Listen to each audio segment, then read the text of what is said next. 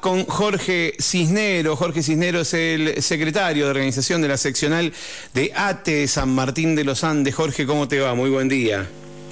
Hola, muy buen día Mario, tanto tiempo. Che, recuerdo que la última vez que hablamos fue antes de las elecciones. Antes de las elecciones. Bueno, las elecciones fueron hace una semana, ¿no? hace hace 10 días.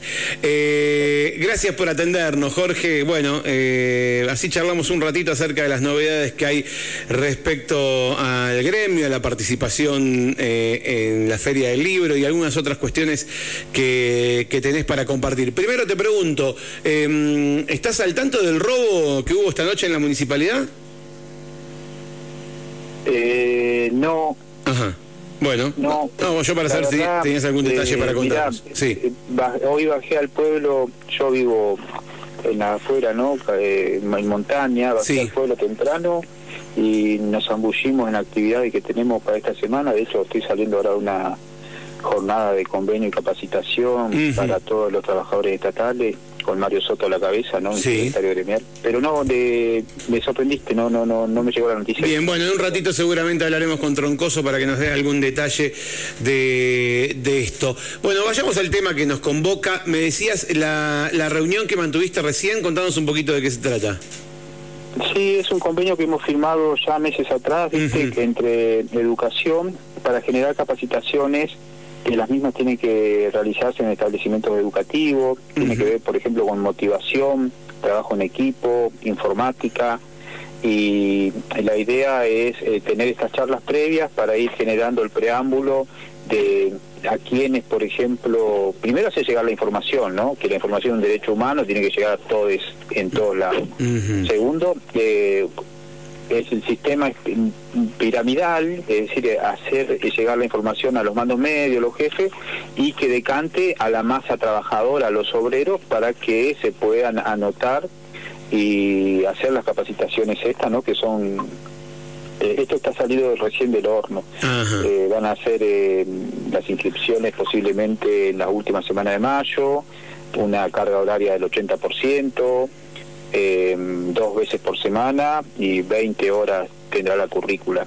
Eh, la verdad que es interesante porque nada nos impide mejorar cada día como obreros y generar esto, yo le llamo unir las lanzas, ¿no? Entre diferentes estamentos, es bienvenido para poder eh, tener eh, más eficiencia dentro del Estado. Bien. Bueno, eh, vayamos a lo, a lo nacional, a la Feria del Libro. Contanos un poquito acerca de la presentación del libro de Vaca Narvaja. Sabes que es un orgullo como secretario de organización y primero como ciudadano, ¿no? Porque tengo un pensamiento totalmente volcado al lado izquierdo, ¿no? Como se ubica nuestro corazón. Y mm, eh, Daniel Vaca Narvaja ha sido uno de los ilustres, y lo ratifico en estos términos, ¿no? Pensadores, militantes, formadores y fundador del movimiento montonero en su momento. Pero tiene un montón de aristas políticas eh, y esta vez poéticas. A través del editor, perdón, a través de uno de los editores más importantes de nuestro país, de, de la editorial Mora Barnacle, eh, se ha llevado adelante la, el texto que se transforma en libro y que a través del stand de ATE Nación, por gestiones desde nuestra seccional, se va a presentar el 4 de mayo a las 19.30 eh, en la Feria del Libro. Obviamente que las butacas son casi 200, de las cuales iremos en principio desde esta seccional, nuestro secretario general, Segundo Andrade, quien les habla, secretario de organización, y obviamente que va a haber una correlación de poetas, de intelectuales, que eh, han sido invitados por la editorial Mora Barnacle, que van a ser eh, más o menos 20 ilustres poetas que empuñan la pluma, bancando y apoyando esta, esta presentación de, este libro, ¿no? Y también van a estar, por ejemplo, secretarios de todo el país que también eh, consensúan y, y creen de que si bien una generación nos mostró de qué color era la sangre, la década del 70, hoy mi generación entendemos de que no hay que derramar más para poder realizar lo que realmente tenemos que realizar, que los tibios hoy llaman transformación, cuando en la década del 70 se hablaba de revolución permanente, ¿no? Bueno, este es un mensaje también a las conducciones sindicales de la vieja guardia, que mantienen una callada quietud, como la CGT, que no moviliza. Tiene que ver con cuestiones políticas, pero sé que el tiempo es acotado, así que hasta ahí eh, te convido con esta información, Mario. Contame respecto a, mm, a los brigadistas, ¿qué, ¿qué, novedades tenemos? Los brigadistas, yo hace 20 días estuve en Santa Cruz por cuestiones personales y en Santa Cruz se movió el avispero en un lugar que se llama Las Golondrinas y han tomado de alguna manera el guante de lo que nuestra seccional ha realizado el año pasado, ¿no? Nosotros el 6 y el 7 de junio del año pasado, el 2022, llevamos adelante el primer plenario nacional eh, de trabajadores de parque. Eso hizo un cuello de botella a diciembre, post mundial, en donde se hicieron actividades en el aeropuerto de Bailoche, en donde se pedían pases a planta, firma de convenio, etcétera. Y el último eslabón de esa cadena del plan de lucha era el viaje a Buenos Aires. Hoy, casi cinco meses después, eh, se toma el bastión, se mueve el avispero y hay más de 150 brigadistas de todo el país que han confirmado su presencia al viaje a Buenos Aires justamente el 4 de mayo, porque el 4 de mayo es el Día Internacional de los Brigadistas, se ha elegido esa fecha.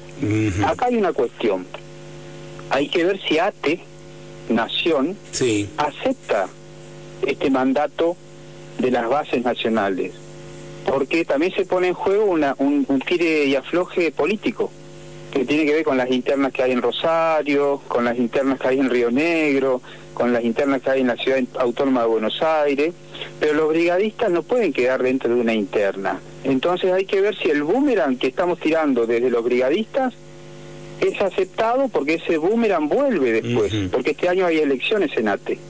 Hay elecciones en ATE Nación, en ATE Provincia y en las seccionales. Entonces es muy interesante el, el tablero de ajedrez post elecciones, cómo se está manejando.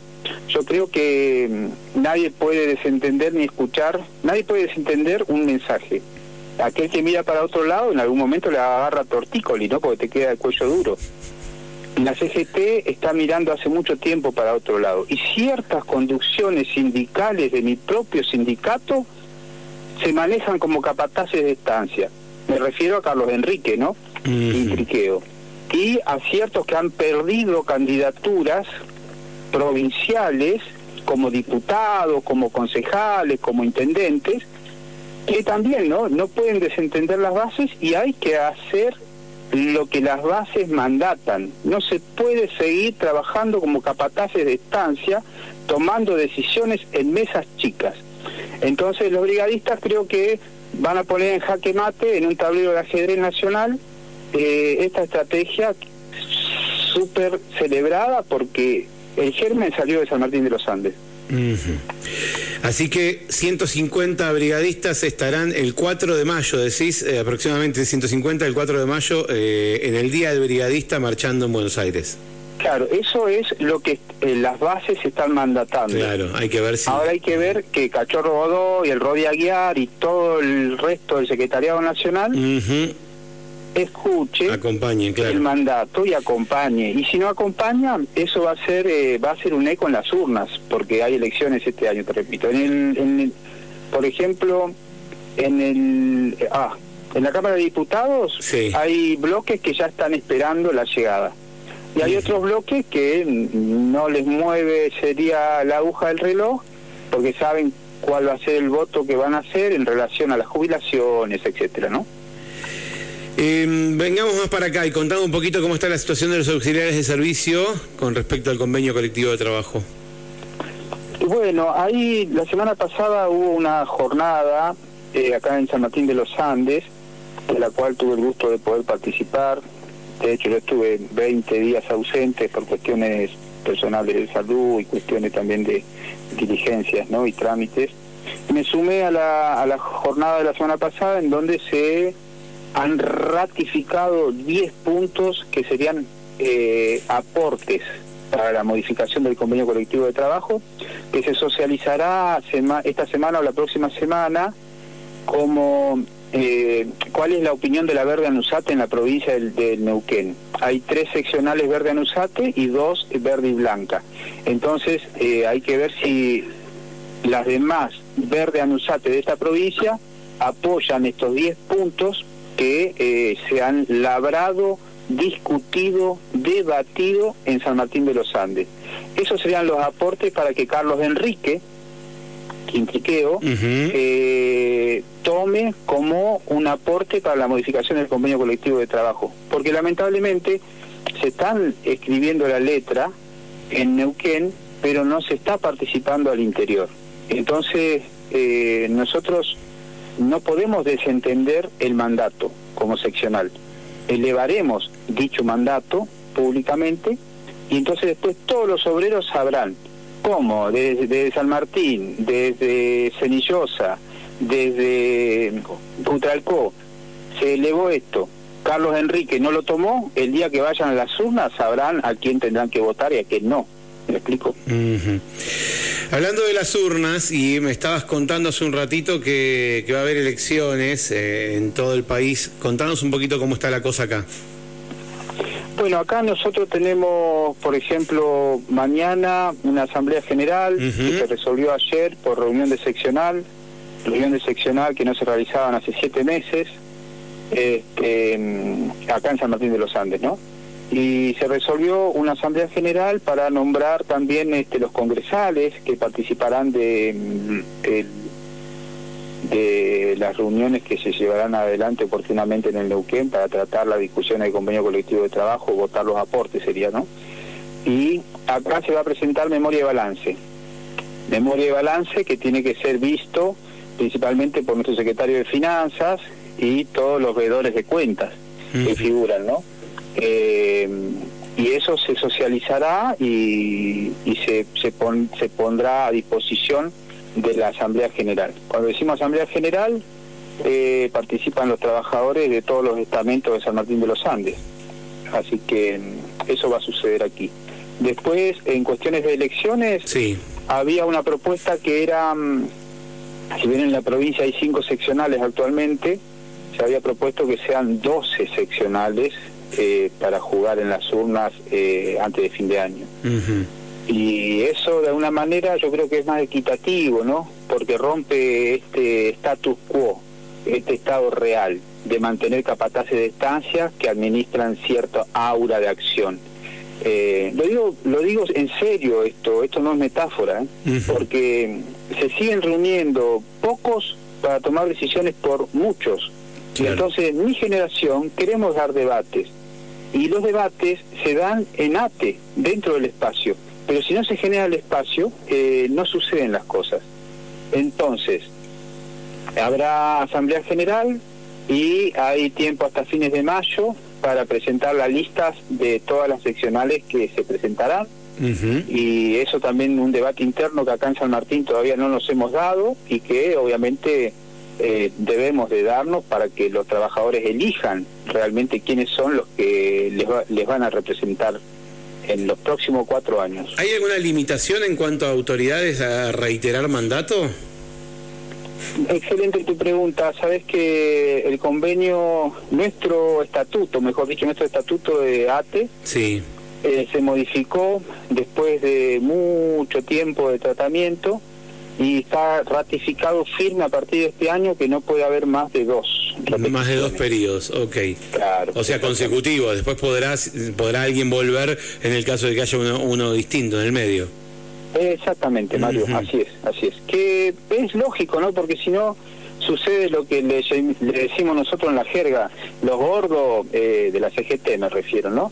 Se agarran al sillón y se mantienen por 30 años. Entonces, ¿cuál es el, punto de participación? Porque de alguna manera te cierran la puerta. Y mi generación entiende que las puertas que se cierran hay que abrirlas o hay que derribarlas, con proyectos, con propuestas, con ideas, con correlación de fuerza.